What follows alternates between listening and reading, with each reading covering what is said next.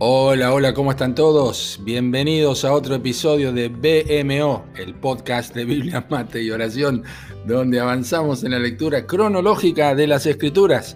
Y hoy leemos Jeremías capítulo 51-52. Sí, escuchaste bien, terminamos con el libro de Jeremías en este avance de la lectura cronológica de las Escrituras. El episodio de hoy se titula Privilegios Inesperados y este es el texto de cabecera.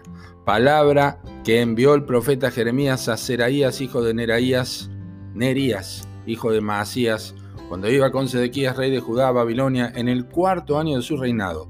Y era Seraías, el principal camarero.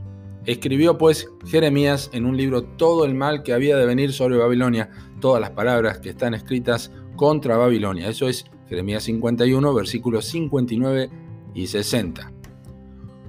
Escucha, conforme a Jeremías 32, 12, parece ser un hecho que Seraías era hermano de Baruch, amanuense del profeta, ¿te acordás? Quien escribía la profecía de Jeremías. Con otro oficio, camarero del rey, distinto al de su hermano, tenía acceso al palacio y a la presencia del rey como muy pocos. Su labor, pues así lo implica Mna, que es el término hebreo original para camarero, era el de un oficial de armas que proveía a los soldados alimentos y caballos descansados y acondicionados. Es evidente que su carácter y piedad no se vieron afectados por tener que servir a un rey que hizo lo malo ante los ojos de Jehová, como dice Jeremías 52.2. Por el contrario, su vida fue preservada cuando iba al lado de un rey encadenado y ciego. Eso lo sabemos por lo que dice 52.11 iban hacia Babilonia. Pero lo más sorprendente quizá lo más bendecido que le ocurrió en su vida fue gozar de un privilegio inesperado, casi como rasguñando el tiempo y las posibilidades. Dios lo eligió a él para una labor única.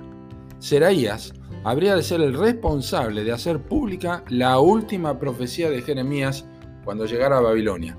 Escribió pues Jeremías en un libro todo el mal que había de venir sobre Babilonia, todas las palabras que están escritas contra Babilonia, y dijo Jeremías a Seraías, cuando llegues a Babilonia y veas y leas todas estas cosas, dirás, oh Jehová, tú has dicho contra este lugar que lo habrías de destruir hasta no quedar en él morador, ni hombre ni animal, sino que para siempre ha de ser asolado. Y cuando acabes de leer el libro, lo atarás, le atarás una piedra, lo echarás en medio del Éufrates y dirás, así se hundirá Babilonia y no se levantará del mal que yo traigo sobre ella, y serán rendidos. Hasta aquí son las palabras de Jeremías, eso lo leemos en capítulo 51, versículos 60 al 64.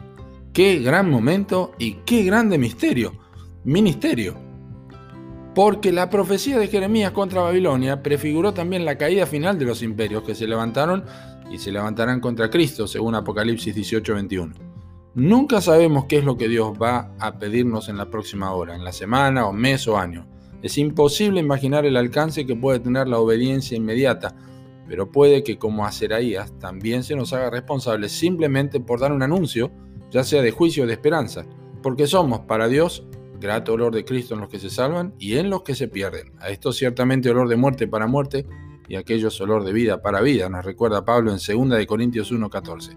Y así como Seraías no fue obnubilado por el esplendor de Babilonia, tampoco debemos serlo nosotros ante las aparentes glorias de este mundo y ser fieles a aquellos a que hemos sido llamados. Siempre hay que estar preparados, queridos amigos. Que Dios te bendiga.